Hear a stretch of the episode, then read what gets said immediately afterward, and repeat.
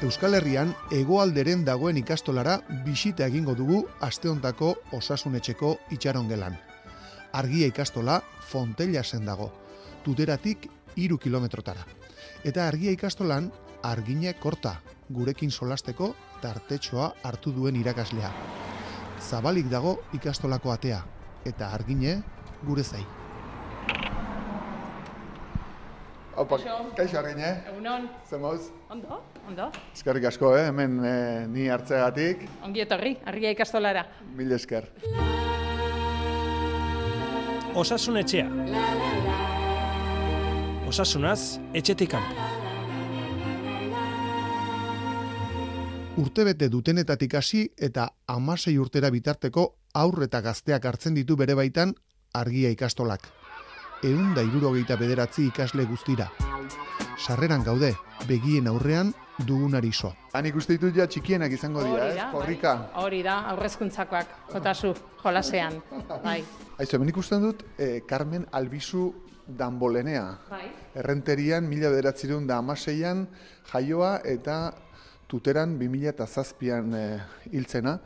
Zergatik dago... eh, Carmen Albizu izan zen e, gure ikasto, argia ikastolako amama, eta errentereatik ona e, etorri zen, gerra ostean, eta hemen osatu zuen bere familia, bere bikotearekin etorri zen, eta izan zen, ba, bueno, tuteran euskera lantzen eta euskera errotzen aintzindari, ez? E, sustrai handia izan da guretzat.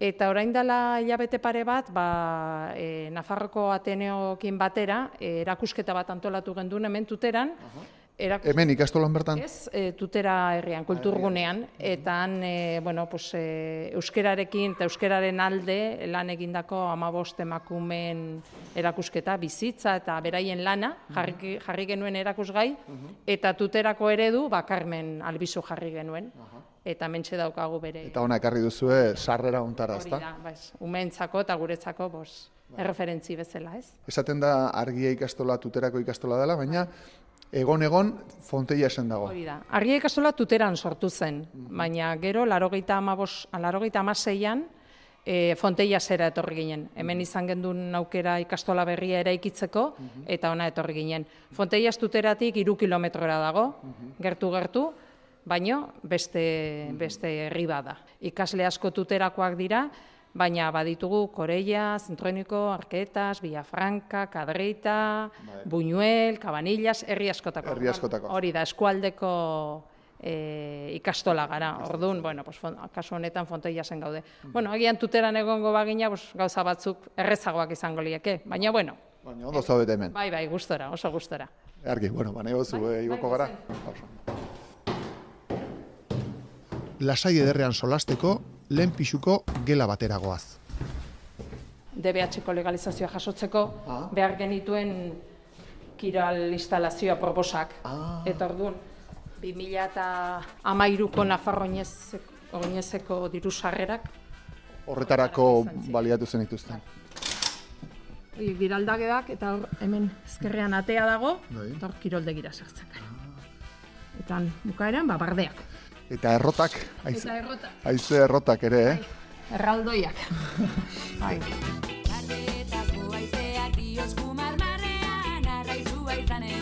Larrazena herriberan Gelako leiotik ikastolako kiroldegia, frontoi handia, eta urrutira haize errota erraldoi mordoa ikusten ditugula, mai luze batean eseri gara. Nolatan Fontella zen edo tuteran, eh, noiz etorri zinan eh, ona? Ni larogeita maikan etorri nintzen, hogeita bi urtekin, gaztetxo gaztetxo, karrera bukatu, eta ona etortzeko gonbita jaso nuen, eta hemen txenago geroztik. Eta gustora. bai, gustora, bai, azkenen, bueno, nire bizitza hemen egin dut, nire familiare hemen osatu dut, sarri joaten naiz, eh, ni berez eh, ezkiokoa naiz, gipuzkoagarra, sarri joaten naiz, familiarean daukat, baina hemen ere gustora, bai. Sartu garenean aipatu dugu datua, egun da irurogeita bederatzi ikasle ikasten dutela Euskaraz e, tuteran. E, nola ikusi duzu larogeita maikatik gaur arteko e, evoluzio hori e, pentsatzen dut denetarik ikusiko zenuela, ez? Bai, aldaketa itzela izan da, ez? Ni etorri nitzenean berrogei ikasle zeuden, e, tuteran geunden, behitegi bat izandako lokal kaskar batzuetan, Eta bueno, gero urtez urte ba unditzen joan gara eta bos orain hemen gaude instalazio egokiak eta langilegoare bos askoz e, kopuru handiagoa da eta baldintzak e, desente hobeagoak dira, ez? Hori egituraldetik eta gero herrian bertan ba ere gauzak e, aldatu dira, eh? Ez nahi hain beste, ez? Euskera euskerari buruzari naiz. Baina, bueno, e, gurekiko guk lortu dugun normalizazio hori, bueno, ez, etzen, orain dela hogeita hamar urte etzegoen. Gaur egun, bueno, bus, e, zazpi ikastetxe gaude, aurrezkuntza eta lehen hezkuntzakoak hemen e, tuteran, baita instituto bezala ere, DBH ematen dugulako, eta, bueno, bus, hainbat, e, proiektu bilera elkarrekin egiten ditugu, beste, bus, harremanetan gaude, eta, bueno, jendeak ere badaki, e, non dagoen ikastola eta zer eskaintzen dugun. Ez nahi aina, eh, ez pentsa, baina bueno, behintzat badakiten hor dagoela eta beste aukera badela ikastola.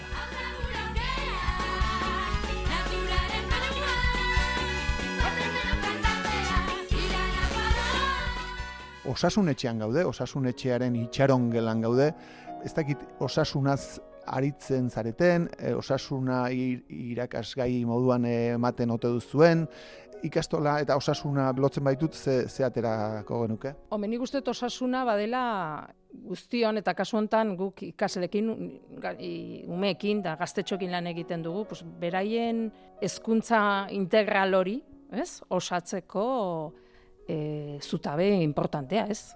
Osasun, bueno, pues, alde batetik osasun fisikoa guk zaindu behar dugu, ez? Pues, e, ez dula egiten dutenean ba, tapatu behar direla, edo, edo sukarra dutenen etxera deitu berra, edo erortzen direnean hori sendatzen, eta batez ere bos, osasun emozionala eta osasun mentala, ez? Ikasleek bos, goxo, gustora, imaginatzen dut edozein lantokin bezala, ez? Baina hemen, bueno, sumetxokin lan egiten dugu. Oso importantea da, beraiek gustora egotea. Gustora baldin badaude, emaitzak eta etekin hobeago aterako dute, eta aterako dugu. Hori oso importantea da.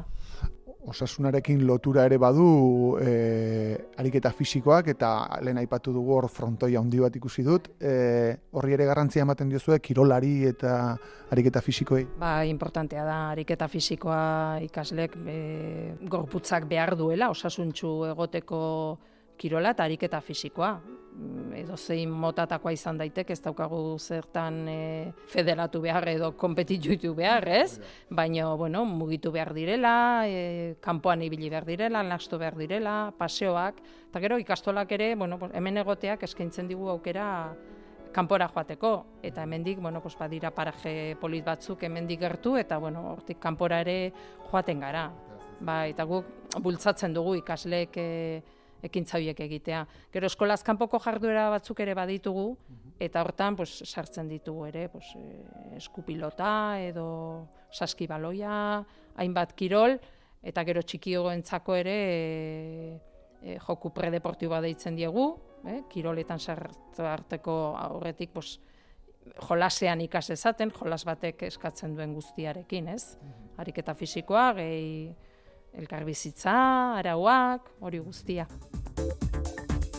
Oraindik goia jo gabe azten ari da Euskal Autonomia Erkidegoan behintzat bai, arnas aparatuko gaitzen kasu kopurua gripea da gehien edatzen. Iaz baino lehenago etorri da urten gripea eta horrek eragin du gaixoen ekopuruak eh, gora egitea. Egun ikasturtero izaten dira bolara batzuk, ez? Pues igual ama egun, pues, e, gela batzutan. Zure gelan zema falta dira, eta nirean, bos, ba, nirean sei, eta nirean lau, eta bueno, pues, bolarak izaten dira.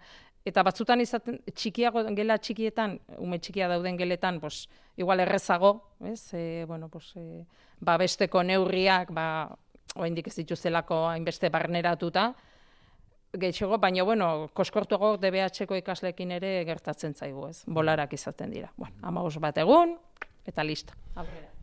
Gero zorriak ere izango dira. E, zorriak gurekin bizi dira. Egia da, ez? E, Nik batzutan badut, bueno, zorriekin elkar bizitzen ikasi beharko dugu, ez? Ez dago modurik hauek e, e, e, gainatik entzeko, ez? E, garai batean izaten zen e, udaberrian, bolara hori etortzen zen, ez? Eta udaberrian izaten zian. e, oain urte osoan daude zorriak, urte osoan. Eta, eta e, beti mila ulku ematen dituzu, tratamenduak nola egin behar diren, eskatzen diezu familiei mesez egiteko, eta badakigu, betetzen dutela, baina, igual, bos hori, lehen bezala bolarak, ez, pues, e, ama bostegun garbi-garbi gaude, eta handik e, aste betea, benga berriz.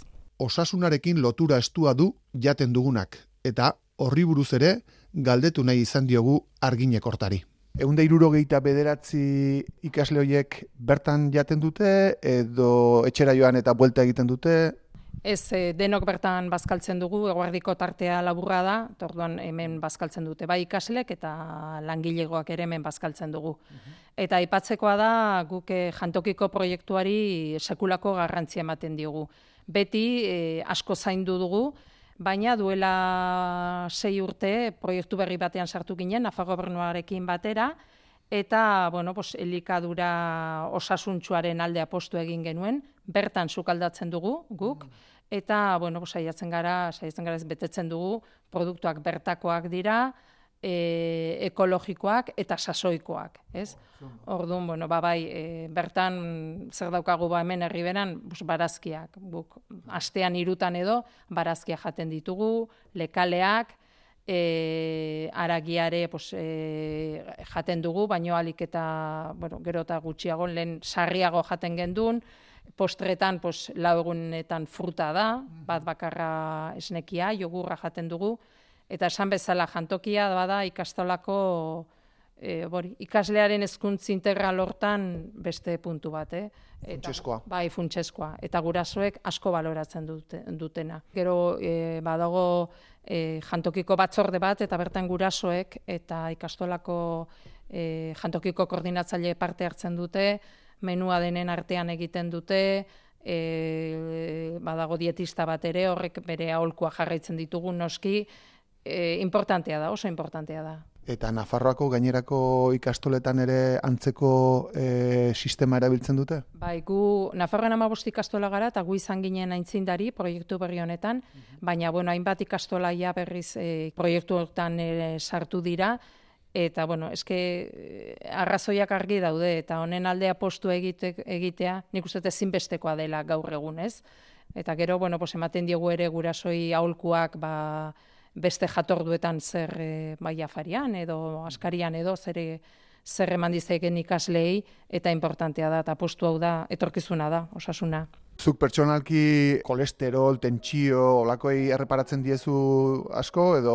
E, nik berez te- tentsio altua daukat, ez, eta egunero botika bat hartzen dut, eta, bueno, saiatzen naiz, ez, e, zaintzen, eta, bueno, pues, egoera, egoera larri urduri hauetatik batzutat, e, bueno, pues, hauek saiesten, ez, ez da beti posible izaten, eta, bueno, zeuk ere zeure gorputza zagutzen duzu, eta badakizu esaten duzu, mekatxiz, nire tensio ointxe goian dago, ez?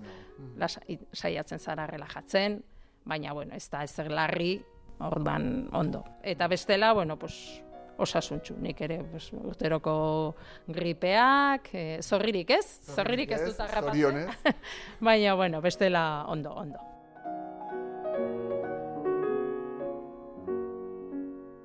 Argia ikastolan janariari ematen zaion garrantzia ikusita, jangelara eta ondoan dagoen sukaldera jaistea pentsatu dugu. Hemen jantokia. Hori da. Hemen dauzkagu izaskun eta oier. Izaskun eta oier lanean.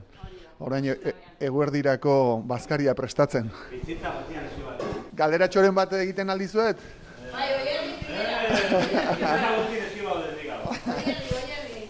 Zer dugu gaur, bazkaltzeko, zer prestatuko diezu?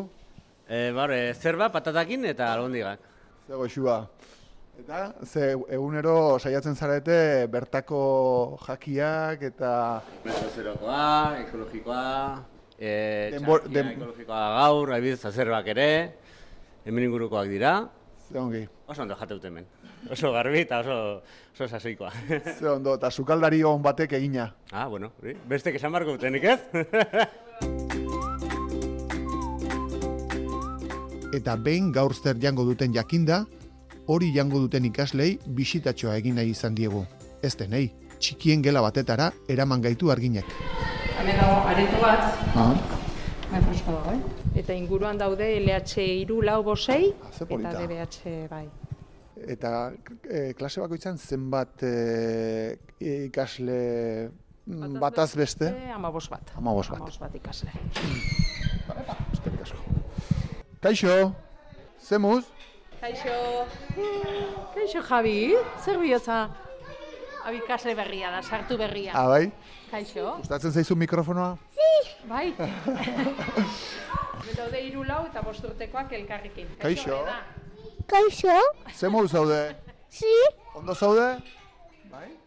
Nola dezu izena? Reda. Reda. Reda. Ah, begira, ze izen polita. Eta zurea? Si. Zure izena? Si. Javi. Javi. Javi. Sondo. Nahi dezuet mikrofonan hitz egin? Ez, lotxa, lotxa ematen dizue? Zertan ari zarete, ze jolas da? Mikado? Bai. Gustatzen zaizue? Bai. Maialenek irabazi du? Beste partida bat jolastuko dezue? Bai. Bai, ez da. Joan, zeinek irabaziko du. Zer ari zarete, marrasten?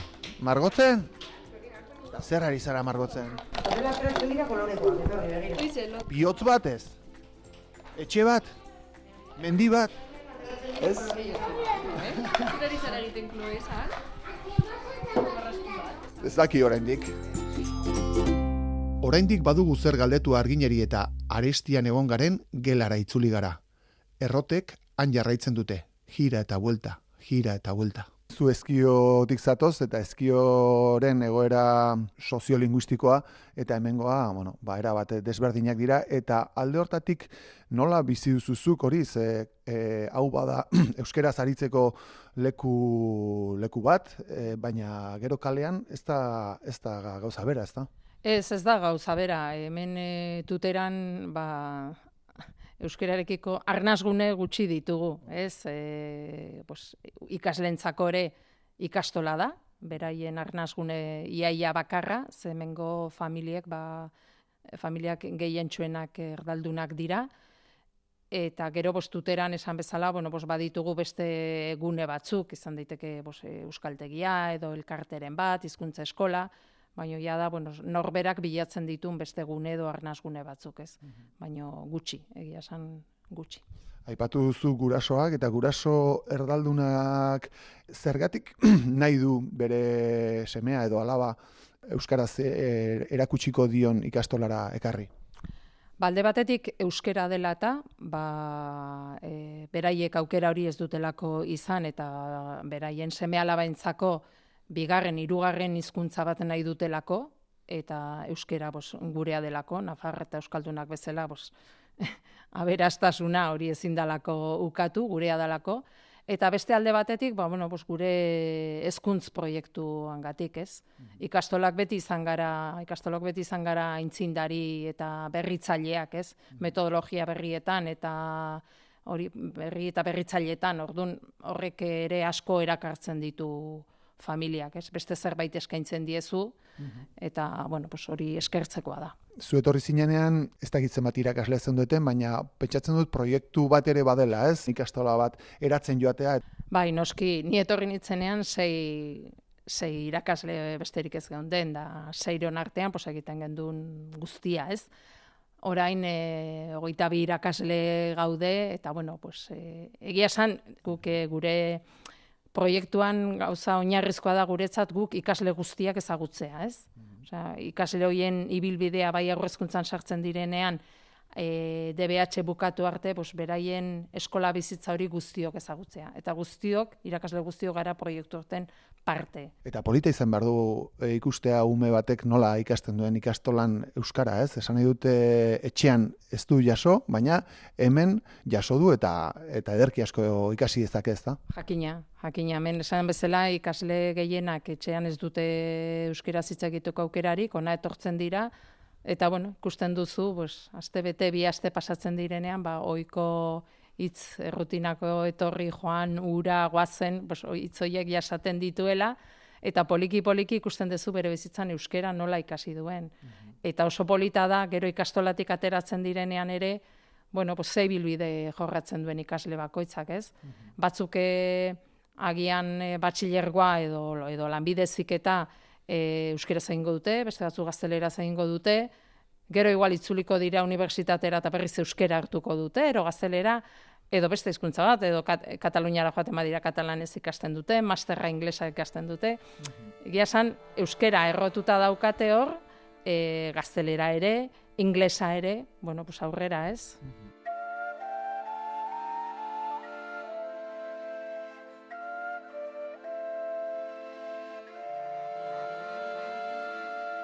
Gaur egun e, tutorea naiz, lehen hezkuntzako laugarren mailako tutorea, e, amalaun eskamutiko dauzkat, eta hor, ba, arlo tronkalak ematen ditut. Eta hortaz zat, hortaz aparte ematen ditut, e, ema, e, gaztelera ematen dut, lengua castellana, e, bosgarren eta seigarren mailan. Hoi dira nire arloak. Eta zuzendari izateari utzi zenionean lasaitu har- eh, hartu zenuen edo ez? Bai, bai, lasaitu ederra hartu nuen, ez? E, dena, niri zuzendaritza lana gustatu izan zait, ez? E, bueno, pues beti aportatzen duzu proiektuan, baina, bueno, oin beste aportazio mota bat egiten dut, eta, eta pentsatzen dut ere beste batzuk ere aportatzeko e, gogoa eta eskubidea dutela, ez? Eta, bueno, jende gazteak e, lan egiteko, ideia berriak eta, pues, orain beste zuzendari batzuk daude. E, amasei urterekin e, DBH bukatzean ez dago aukerarik e, tuteran eta tuteratik gertu ere ez e, euskeraz ikasten jarraitzeko ze aukera egiten dute ba, hemen e, DBH bukatzen dutenek. Gehientsuenak e, bertan gelditzen dira eta gazteleraz egiten dute, baina bueno, gero badira batzuk ere ba, e, e, kanpora joaten direnak. E, aurten adibidez, bueno, pues nere alaba, e, Iruñara joan behar izan du, gertuen gertuago ez duelako, beste bat e, zornotzara joan da, aiton amonak dituelako, bueno, pues pixkat familia nun duzun, ba, ara, ara joaten zara ez, eta autu hori egiten dute. Auto ausarta da, azken finean, bueno, amasei urte dituzte, baina gogotsu euskeraz ikasi ikasten jarraitu nahi dute, eta, bueno, pues hori eskaintzeko aukera baldin badago, ba, eman behar zaie. Baina pena da bertan ez edukitzea. E, ikusten duzu etorkizunean aukerarik egon daitekenik? Pues ez dakit, gauza asko aldatu beharko lirateke ez. Pues euskeraren legea, ze ja, pues, batxilergoa edo lanbidezik eta ez dira derrigorrezko irakaskuntza. Orduan, bueno, pues ez dakit. Azken finean nik dut hauek erabaki, erabaki politikoak dira eta, bueno, jarrera kontuak. Orduan, bueno, espero dugu. Aipatu duzu zure alaba Iruñara joan dela eta han bizi da?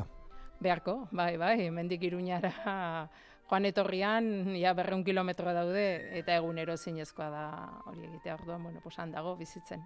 Eta hori gogorra ingo zaizue, e, etxean edo, edo ez? Bueno, bere gogoa izan da, bera gogotsu joan da, ez? Baina, bueno, gogorra da, aldaketa da, aldaketa da, pues, guretzat, etxean gelditu garen itzako, eta batez ere berarentzat, ez? Beste, beste hiri, kasu honetan beste hiri bat, beste, beste bizi lagun batzuk, beste ikastola bat, beste toki bat, bueno, pues aldaketa handia da. Baina, bueno, gogotsu joan da, bere aukera izan da, eta, bueno, pues orain ikasi behar.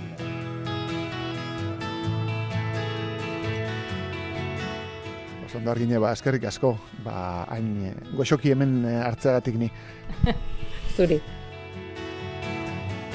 Garaipanik eta galtzekorik gabe Esperantzaren kondenatua Noiztik da negarrik Eitan ez diala Ifarra erakusten dut Behatzaz alako erdalkaria Ispiluen museoa edo bestelako. Desesperazioekin ze bost importa Zer infernuak Dena da zer nahi gozea detuen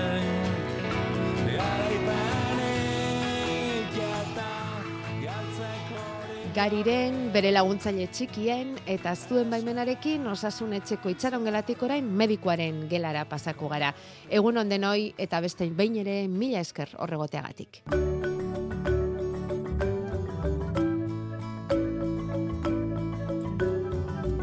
Euskadi Irratian Osasun Etxea, Arantxa Hartza eta Feliz Zubia.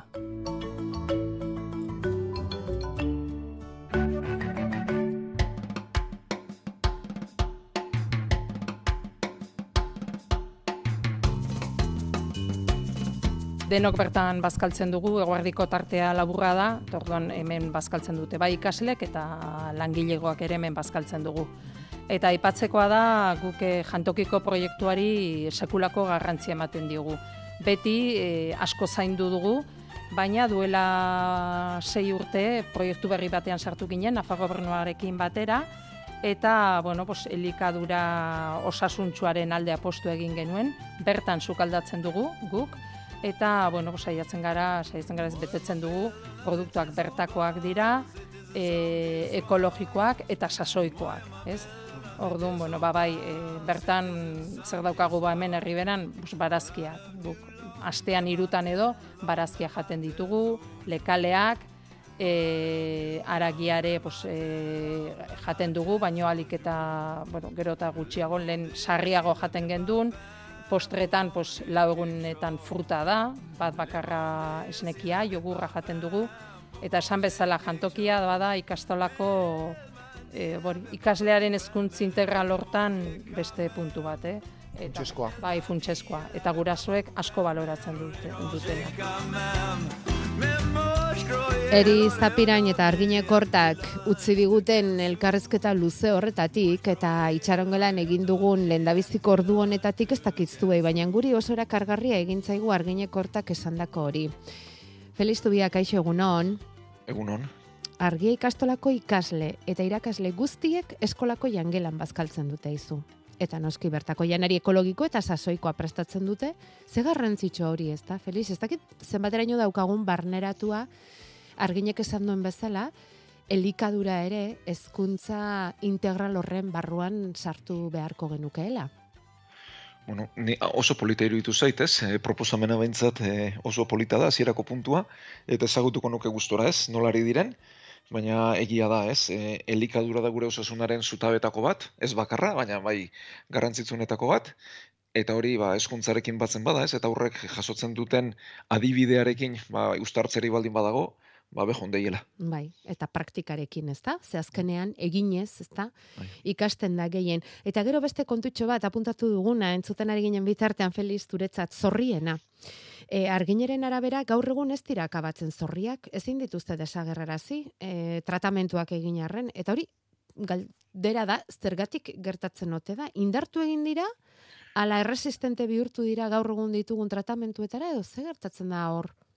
Bueno, nik uste hau eskola askotako arazoa dela edo kontua dela, ez, adin bateraino behintzat, eta hor dago, nik uste e, askotan behintzat e, tratamendu gogorrak eskatzen dituztela eta ez ditugula egiten. Oda, e, egia da, zorriak ondo akabatzeko edo garbitzeko, e, tratamendu fuerteak behar direla. Oda, e, badira batzuk tontotzen dituztenak, baina ez dituztenak hiltzen, e, arrautzak horruztuen dituztenak, eta tratamendu hauek gogorrak dira eta behin da berriz errepekatu behar dira, ez? Eta hori egin ezean, ba, sortzen dira, eta behin eskolara badakigu sartzen denean, edatzen direla e, arazo gutxirekin, ez? Hau da, e, kontua da ondo garbitzea, ze behin eskolara iristen baldin bada, e, edatu edatuko dira, eta aurra askok izango dituzte. Orduan ez ditugu tratamentu egokiak erabiltzen.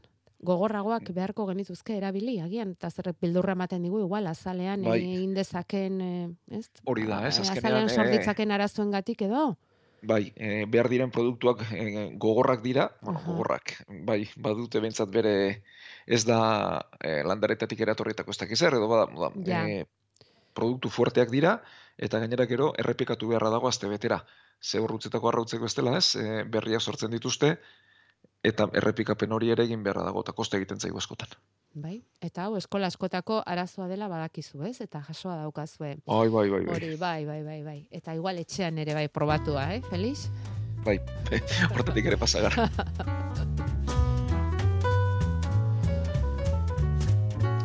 Bueno, bai, txarongelako kontuak honetan utziko ditugu eta kontsultara iritsitakoak aztertzen hasiko gara. Gure WhatsAppa 6 sortzi sortzi 666 000. Osasun etxea, abildua eitb.eus elbidean jasotakoak ere badauzkagu bilduta. Eta gaur landuko ditugun gaien artean izango dira malkoak, papilomak, otordu ondorengo haizeak eta plasma emateari buruzko zalantzak. Eta hoiez gain, espero dugu 2008 laugarren urterako markatukata datozen ikerketa lerroekin segitzea. Bai baitira urtengo interes berezia pizten duten osasun ikerketak.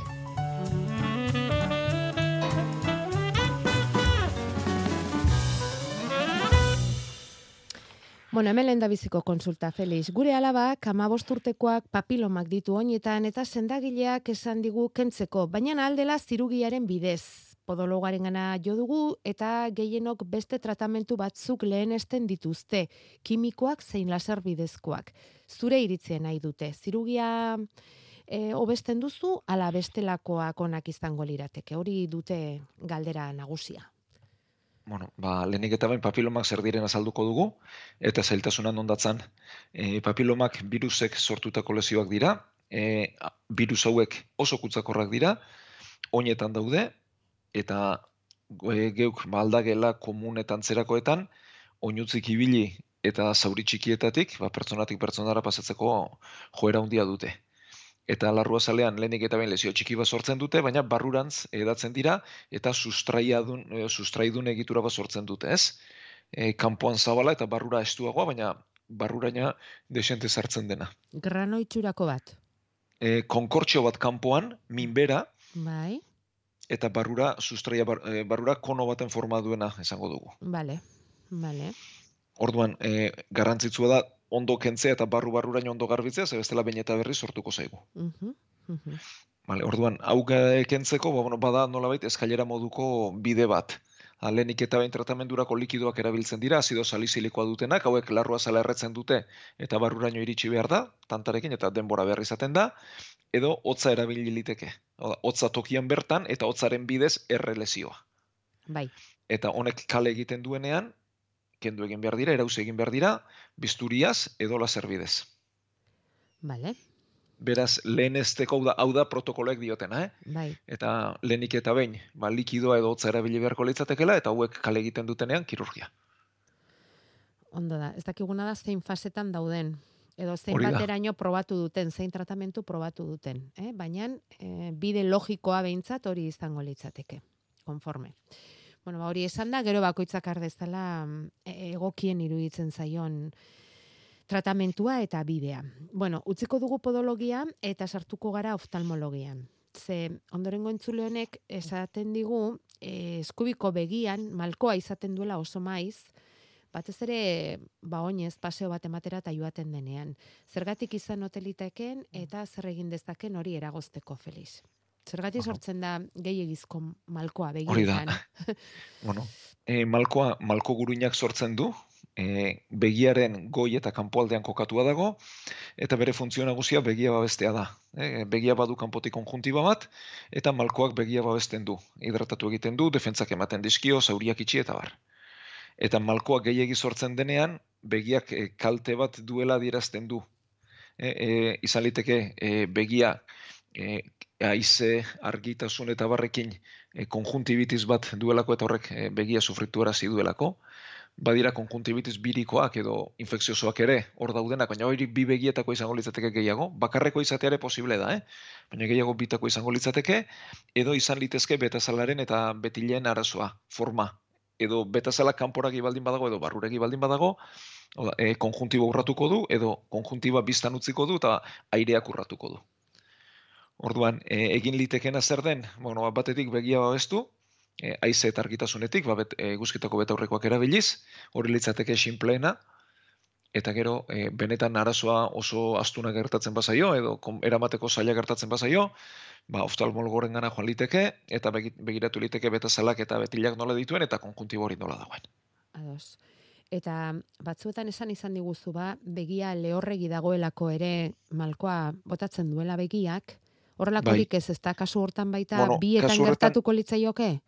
Gehiago bai, baina bueno, begia lehortzen bada, da konjuntibaren eh, lesio badagoelako eta Ah. konjuntiba hori loditu egiten delako. Azken finean konjuntiba begiratzea da kontua orduan, Hori da. ez? Eta, eta kanpoko betazala eta betilak ere bai. eta horren formari erreparatzea, ados. Bueno, eta beste entzule batek dauzka otordu ondorenean arazoak. Felix, esaten du o- otorduak egin eta gero haize handiak izaten dituela eta hori zergatik gertatzen ote zaion eta batez ere nahiko lukeena da ba hori ez gertatzeko ez de aholku ematen dizkiozun esatea. Bueno, ba, horrelako sintoma bat izaten denean, e, normalean, da jan edo edaten ari garenean aire gehiagiren zen dugulako, airea pilatzen delako, eta gero korrosken bidez e, kanporatzen dugulako. Eta hor, astuntasun edo ezin bat sortzen du. E, normalean badiote oso oso arazo harina da, eta berez ez da gaitz bat ere. Baina, e, azpian sintoma larriak baldin badaude, izan liteke bestelako gaitzen bat ere. Orduan, lehenik eta behin, sintoma larri hauek e, ez dituela ziurtatu beharko genuke. Pixu galera, e, odola galtzea, ba, kake egiten dugunean edo libratzen dugunean, edo ba, kake egiteko libratzeko erritmoa aldatzea. Hori litzateke larritzeko, hau da, esteetako gaitz larriago bat e, dagoela adieraziko ligukena. E, pixua galtzea, odola galtzea ba, libratzen garenean, edo e, erritmoaren aldaketa bat.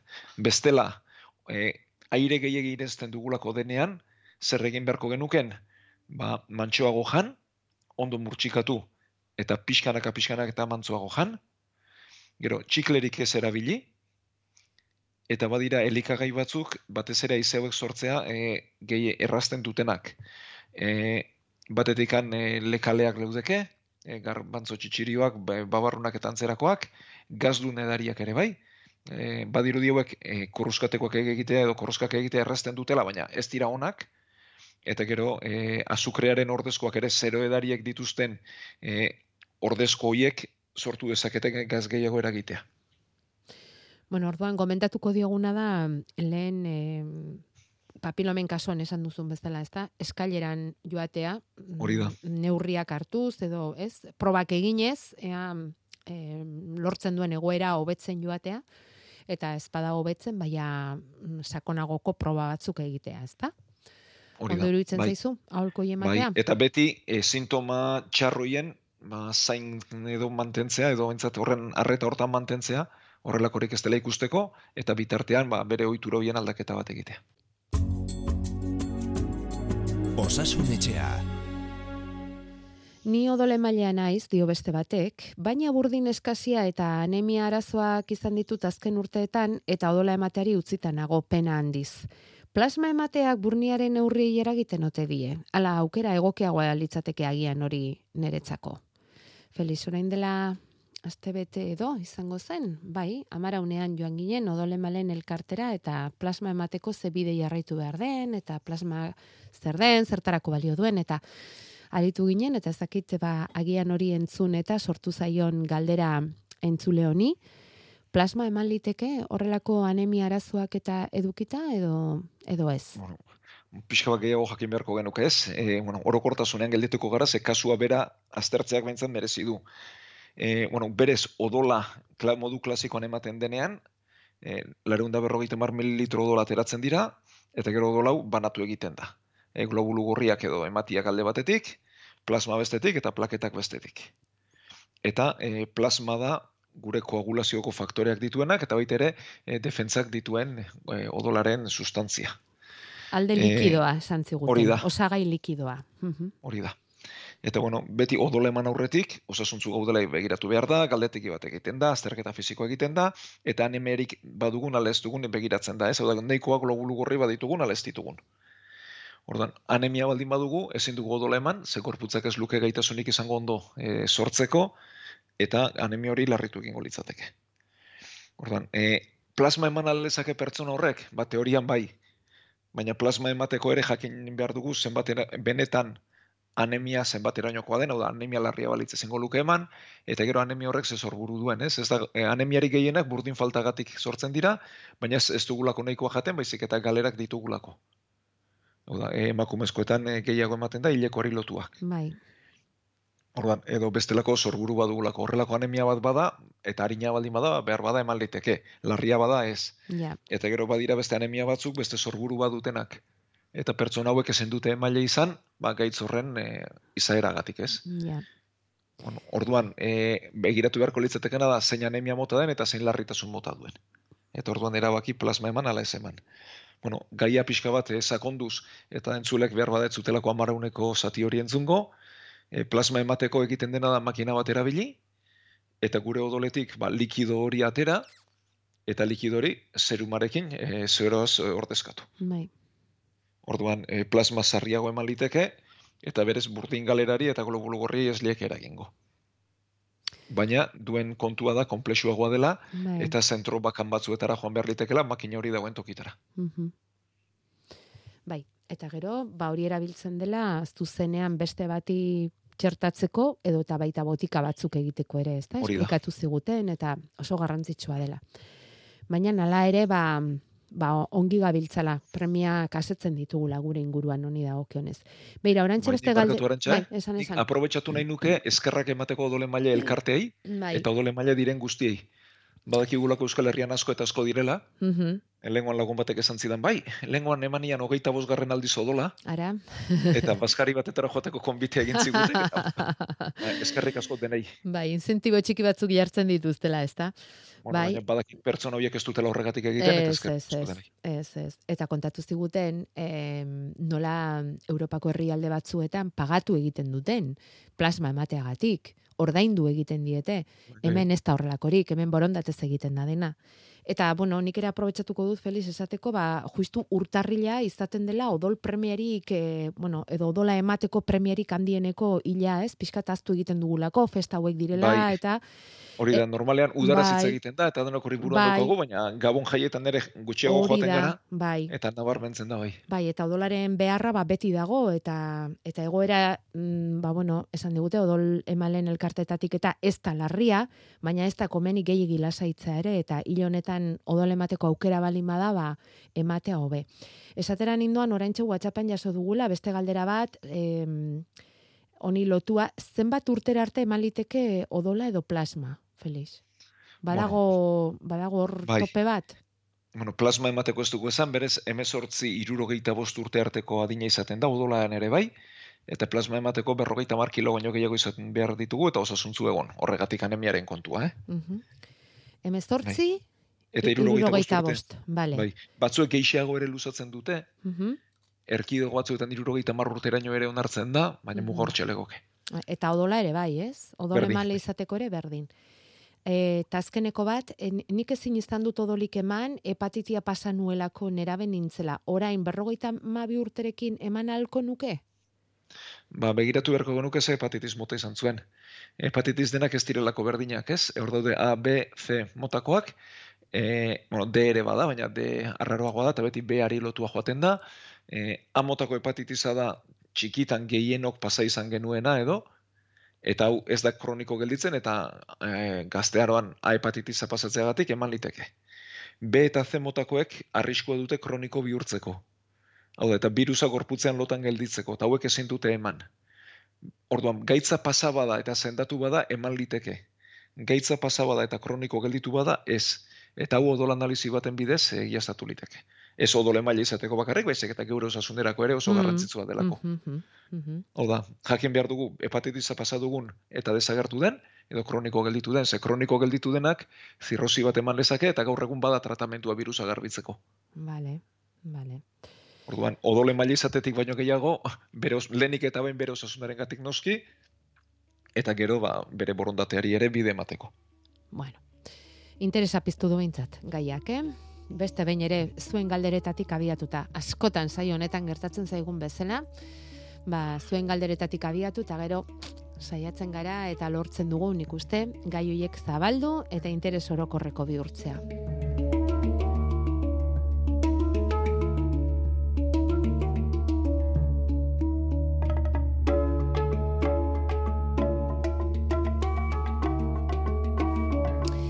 Eta aurrera begira jarrita, 2008 laugarren urte honetan, medikuntzaren alorrean, e, ba, emaitza esanguratsuak izan ditzaketen proiektuak errepasatzen ari gara, denbora dugun neurrian eta saio-saio, poliki-poliki.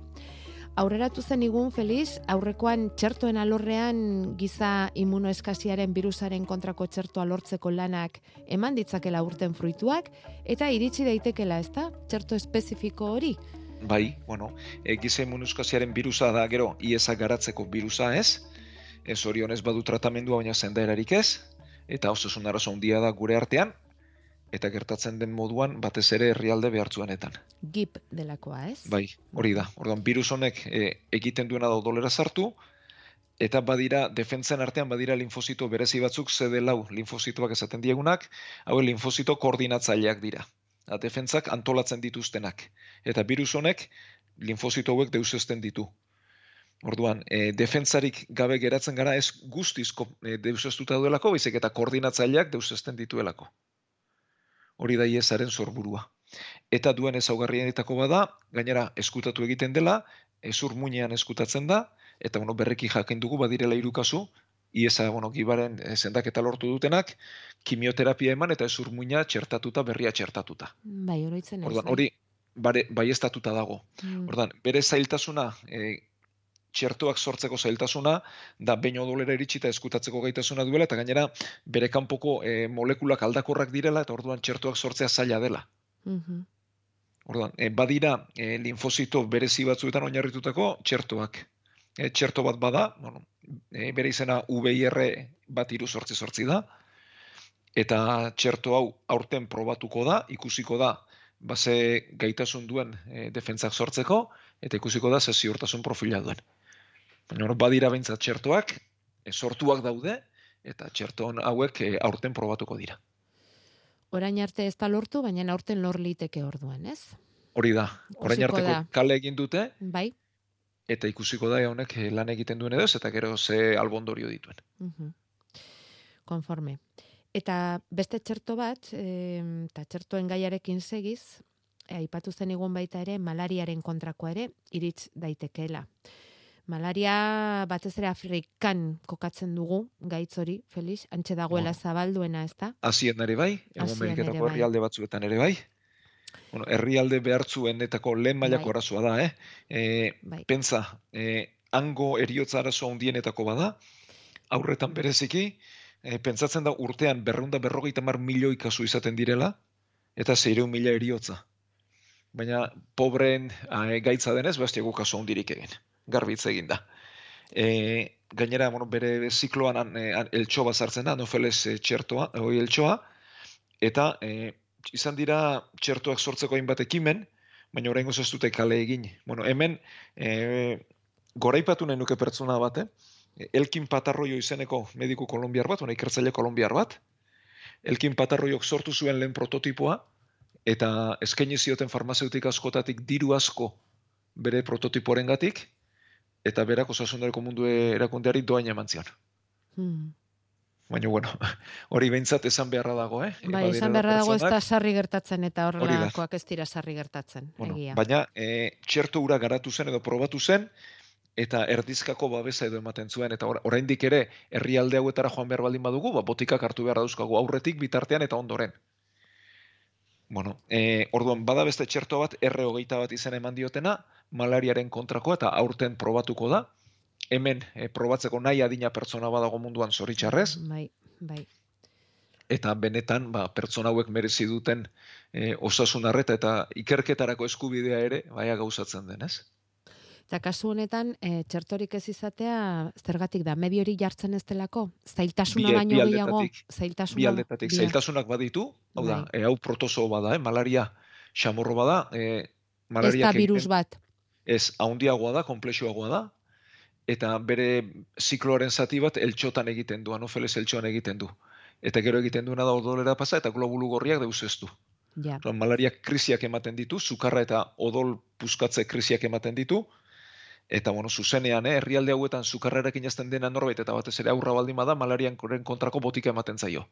Eta pentsatzen da badirela pertsonak eh, malaria bere bizitzan zei eta hamar aldiz artean pasatzen dutenak. Hmm. Orduan baditu zailtasunak, baina ja, nola ez dagoen gure artean eta herrialde pobreen kontua den, Pixka ez eta abandonatua dago ikerketa hori garbi esan da. Mhm, Bai. mhm. Eta bueno, ba urten ikerketak egingo dira eta izan dezagu. Hori lortzen baldin bada Felix izugarri izango da, ez? Bai. eh, Malariaren kontrako txertoa edukitza, gero ikusi beharko da banaketa nola egiten den Hori da, eta behar den premia dagoen tokitara iristen den ala, ez? Hori da, nork ordaintzen duene ordain, e, ordaintzeko gaitasunik baduten edo ez, eta gero nola zabaltzen den, nola edatzen den, eta nola egiten den, ez? Bai, Baina osasun, mundu mailako osasun ikuspegitik izugarria litzateke. bai. Eta lehen da bizi txertoa behar da, gero banaketa egin ahal izateko. Hori da. Ez badago txertorik banaketa egitea ere zaila izango da, eta biziak salbatzea, ba, are eta gehiago. Konforme. Bueno, mm, badauzkagu e, urte honetarako beste ikerketa lerro pare bat ere aipatu nahi genituzkenak, baina e, behar duen sakontasunarekin eta behar duen moduan egiteko beste baterako utziko ditugu, Felix. Bai, ba. Eh, bai, bauzkagu beste konsulta pare bat ere, entzulen gandik, bueno, joango gara den denak biltzen, eta beti esaten dugun bezala, gaur sortzi ere argituko duegunak, eta espero dugu hemen txegotea, osasun etxe egiteko moduan, gure aldetik behintzat, eta mm, entzulak ere horri izango alditugula zuzenen, naizte arka, badakizue gero beti saio hauek, ba, hemen uinetatik sarera pasatzen ditugula, eta hortxe dauzkazue denak eskueran, nahieran entzuna izateko. Eta hortik aurrerakoak zuretzatutiko ditugu, Felix. Bueno, Anderea erreza da. Agurtu entzuleak eskerrak eman betiko moduan, eta esan gaur sortzi ere bentsi izango horrela. Osasun etxea, igande goizetan, Euskadi irratian.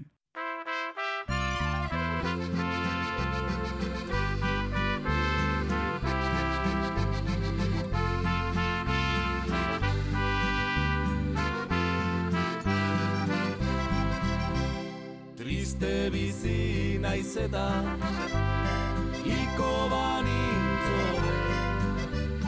Badaukat bihotzia Hainbat atxekabe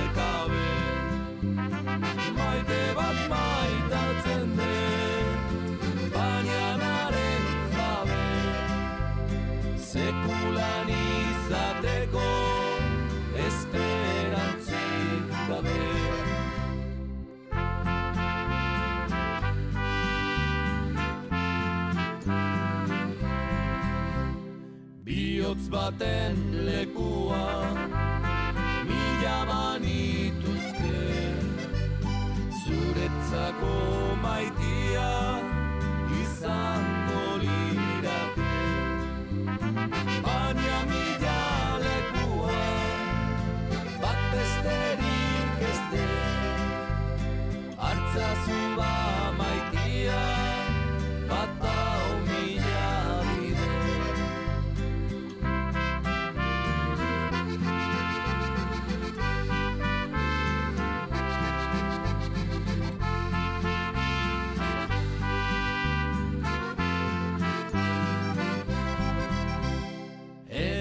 night.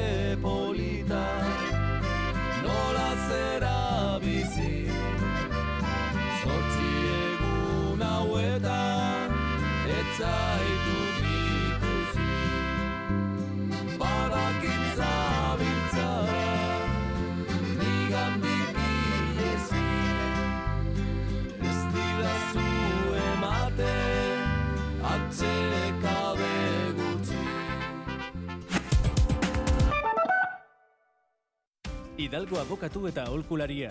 Kontsumitzailea bazara eta zure hipotekako notario, erregistro, kudeaketa eta tasazio gastuak edo irekiera komisioak ordaindu bezenituen, haien itzulera dagokizu. Hidalgo abokatu eta aholkularia. Deitu eta zure eskubideez informatuko zaitugu. Bederatzi eun, zortzirun da berrogei, eun da berrogeita zortzi. Eta esango dugu diezu Euskadi Rateko entzulei e, faktorian zuten ari direla eta goizero faktoria egiten dugula. Bai, um, behir mail, Euskadi Irrati faktoria atzimezo, jorhan txibuto tutku inden zaram durege, tomu kanzaterikoa.